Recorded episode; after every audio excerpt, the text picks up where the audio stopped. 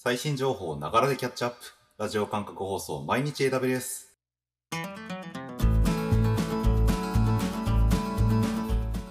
おはようございます。サーバーワークスの加藤です。毎日たくさん流れる AWS のアップデート。電車に乗りながら、ご飯を食べながら、ちょっとしたながら時間で気軽にキャッチアップしていきましょ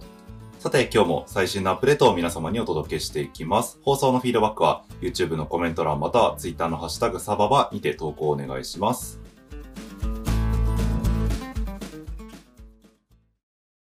では早速、最新1日のアップデートを見ていきましょう。今日は6月の29日、3つのアップデートがありました。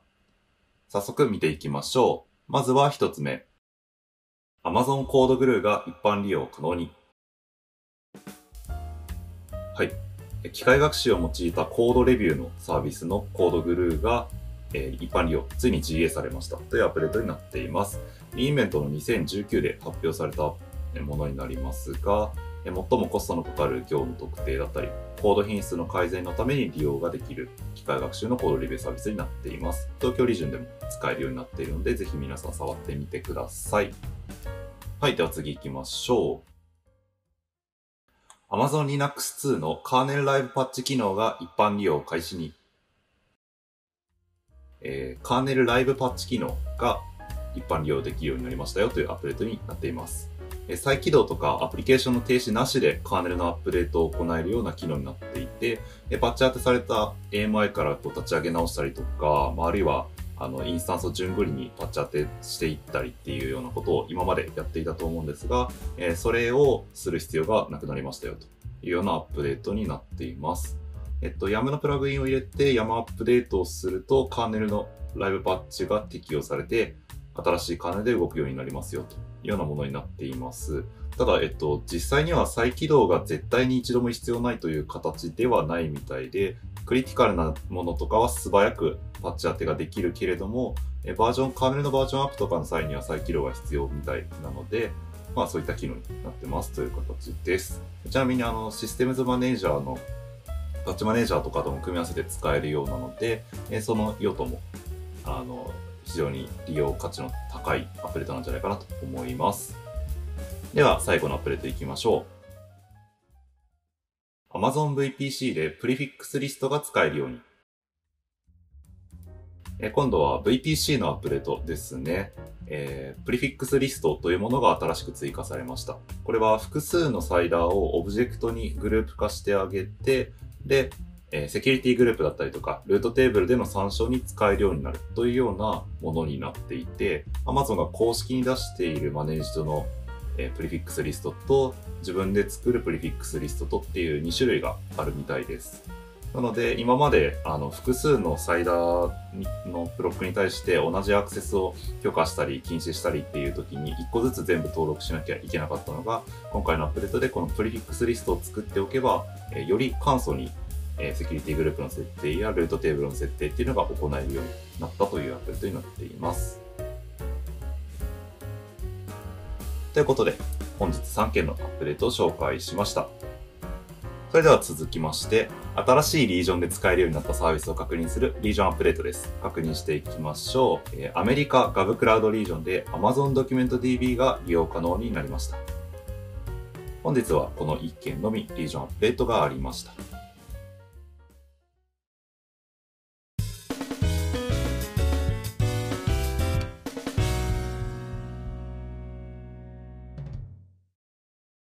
さて、内容確認してきましたが、えー今回はコードグルーですね。はい。と、リンベントで発表されたコードレビューサービスになりますけれども、ついに GA ということになりました。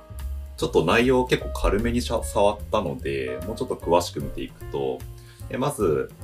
コードグルーというサービス、コードレビュアーと、えプロファイラーっていう2つの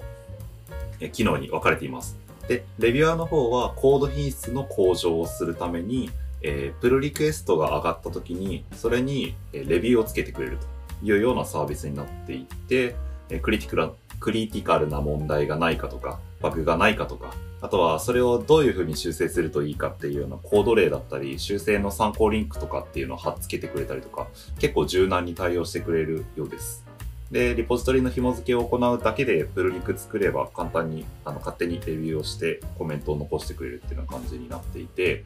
数十年の Amazon.com のコードレビューの歴史とか、あとは1万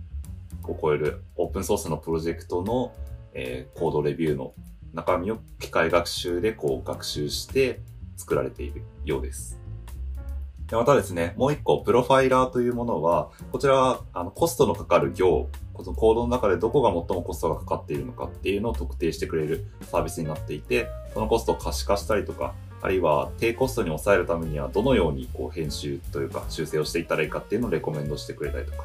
えっと、あとはまあ、あの、どこから直すとより低コストになりやすいよみたいなことを教えてくれたりっていうようなサービスになっていて、えー、 Lambda EC2、ECS、 Fargate、 Elastic Beanstalk、まあ、あとはオンプレミスの環境ですね。で動くアプリケーションで使えますよ。EC2 とかコンテナオンプレ環境だったら、エージェントを入れてあげることで、このプロファイラーっていうのが使えるようになりますし、あとは Lambda の方だと、コードにこうちょっと、プロファイラーを使うよっていう設定を加えてあげると、それでプロファイラーを使ってコスト特定をしてくれるっていう風になるみたいです。という感じですね。あと、料金ですが、90日間無料トライアルがあるみたいなので、まあ、その期間にちょっと触ってみるっていうのが一番いいんじゃないかなと思います。ちょっと詳しくは pricing のページをご自身で見ていただければと思います。ですね、この CodeGuru ですね、まあ、 re:Invent、実は2019の re:Invent 僕行ったんですけど、そこで発表されて、個人的にはめちゃめちゃテンションが上がったサービスでですね、まあ、コードレビューをしてくれるっていうものなんですけれども、あの特にうちの会社みたいに、えっと、エンジニア、インフラエンジニアの会社なので、うちの会社は、あの、プログラマーがそんなに多くはない会社なんですね。なんかそういう会社でのコード品質の担保とかをこういうこう自動レビューのサービスを使ってできると非常にありがたいなと思っていて、あの、自分がもっと行動を書く場所にいたら、本当にがっつり使ってやりたいなって思ってたぐらいなんですけれども、まあ、ちょっとね、今結構コンテンツ作成に寄っちゃってるんで、まあでも自分で書くコードとかでも、ちょっとコードグルーは試しに使ってみたいなっていうふうに思ってますね。あ、そう、個人開発者の方とかで、あの、レビューをもらう相手を作るのが大変っていう人とかは一旦コードグルー使ってみるとかももしかしたらありかもしれないですね。まあ、ちょっと個人の場合は料金感と合うかっていう問題とかはあるかもしれませんが、まあでもコード行数単位とかの課金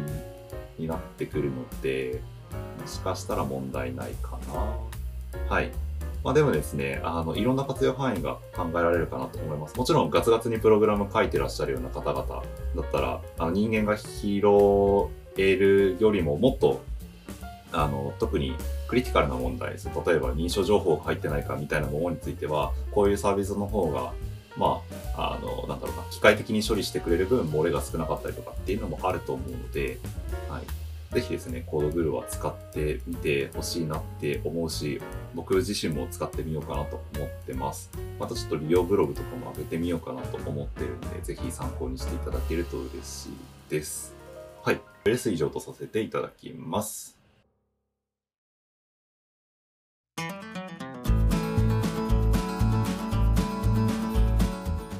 繰り返しになりますが、放送のフィードバックは YouTube のコメント欄または Twitter のハッシュタグサバワにて投稿お願いします。また次回、毎日 AWS をお楽しみに。ではでは。